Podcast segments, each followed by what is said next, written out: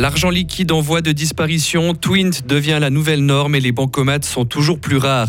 Sécurité dans les stades de foot, l'introduction du billet nominatif, ce n'est pas encore pour tout de suite en Suisse. Et puis, qui a dit que Stan Wawrinka était fini? Le tennisman vaudois signe un magnifique exploit au tournoi d'Indian Wells. Nuages et pluie ce matin, éclairci cet après-midi, maximum 9 degrés. Et puis demain s'annonce ensoleillé. Nous sommes mardi 14 mars 2023. Mehdi Piquant, bonjour. Bonjour à toutes et à tous. Il y a de moins en moins de retraits en cash dans les bancomates de notre canton. La tendance est similaire au niveau national. La Banque cantonale de Fribourg a vu les retraits diminuer de près de 19% depuis 2018.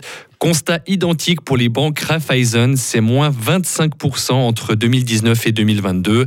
Rien de surprenant selon Dominique André, le directeur de la banque Raiffeisen à Belfaux. Au fil euh, de ces dernières années, on peut quand même constater que la clientèle utilise de plus en plus des moyens de paiement sans cash, que ça soit Twin, tous les cartes ou les paiements par mobile.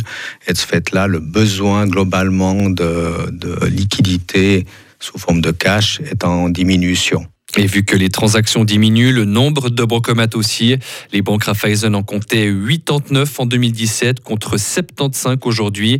Et ce n'est pas un secret, la grande partie de ces automates n'est pas rentable, à quelques exceptions près, explique Dominique André de la banque Raiffeisen. Pour les bancomates qui sont dans les gares ou qui sont dans des endroits particulièrement fréquentés par de la clientèle peut-être étrangère, là effectivement, euh, il peut y avoir un petit peu de gain mais euh, dans l'ensemble, on peut dire que c'est un service et non un objectif de rentabilité pour les banques Raiffeisen. Entre l'achat de l'appareil, plusieurs dizaines de milliers de francs, l'électricité, les convoyeurs de fonds, les assurances ou encore les pannes, les frais sont effectivement importants et dépassent souvent les gains.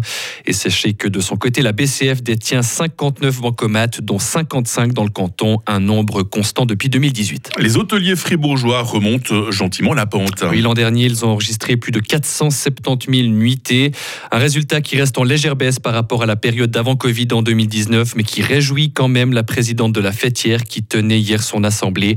Le district qui attire le plus de touristes pour la nuit, c'est la Gruyère. Il faut mettre le turbo sur le développement des énergies renouvelables en Suisse, Mehdi. Le Conseil national est entré hier en matière à Berne sur une grande révision de la loi sur l'électricité. Déjà accepté par le Conseil des États, le projet prévoit d'augmenter la production de solaire, d'éolien et d'hydraulique. Aucun parlementaire ne s'oppose au principe, mais par contre, il y a de grosses divergences sur les méthodes à suivre.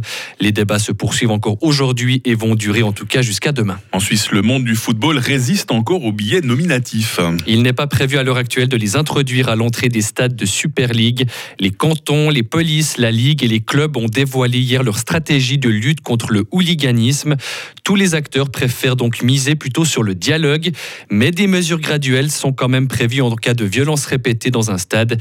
Écoutez le commandant de la police cantonale valaisanne, Christian Varon. On renforcera déjà la vidéosurveillance. On peut prévoir des de fan zone visiteurs, de les limiter aussi pour le restant de la saison si on a eu affaire à des débordements graves. Ensuite, ce qu'on aimerait aussi, c'est mieux coordonner les mesures qui sont prises par les clubs, la Swiss Football League dans les stades des interdictions de stade, par exemple, avec les mesures que nous, nous prenons euh, police sur le domaine public sur la base d'un concordat visant à lutter contre le hooliganisme. Et les différents acteurs vont maintenant concrétiser ces mesures d'ici la fin de l'année pour une entrée en vigueur lors de la saison 2024-2025. En tennis maintenant, Stan Wawrinka a réalisé un exploit pour rejoindre les huitièmes de finale d'Indian Wells. Le Vaudois a battu cette nuit le numéro 8 mondial Holger Rune dans le désert californien. Il s'est imposé 6-2, 6-7, 7-5 contre le Danois et demain il enchaînera contre l'Italien Yannick Sinner, 13e du classement ATP. Ce nouveau tir de missile depuis la Corée du Nord, Pyongyang a lancé ce matin deux engins balistiques de courte portée. L'annonce a été faite par les autorités sud-coréennes. Ces tirs de missiles arrivent alors que Séoul a débuté hier des exercices militaires en collaboration avec les États-Unis pour une dizaine de jours. Ce sont les manœuvres les plus importantes des cinq dernières années. Et enfin, Mehdi, les États-Unis lancent un vaste programme militaire dans le Pacifique. Euh, Joe Biden l'a présenté hier soir depuis une base navale de San Diego. Le président américain était accompagné des premiers ministres australiens et britanniques.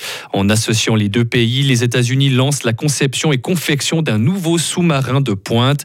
Objectif contrer les ambitions militaires de la Chine. Pékin qui a déjà vivement critiqué ce nouveau projet militaire. Mehdi Piquant pour toute l'actualité en cette heure matinale sur Radio Fribourg. Ça va Mehdi, vous vous sentez vaillant ce matin Tout va bien, d'attaque pour cette nouvelle matinée. Bon bah écoutez, c'est très bien, je vais vous faire beaucoup travailler ce matin. Déjà l'info toutes les 30 minutes. Et puis je vais vous confier tout à l'heure le lancement de la question du jour. Ouh, si beaucoup de pression. C'est vous qui l'avez trouvé en plus, donc euh, à vous l'honneur. Hein. C'est gentil. Allez, rendez-vous dans quelques instants avec euh, toute l'équipe autour de cette table. Retrouvez toute l'info sur frappe et frappe.ch.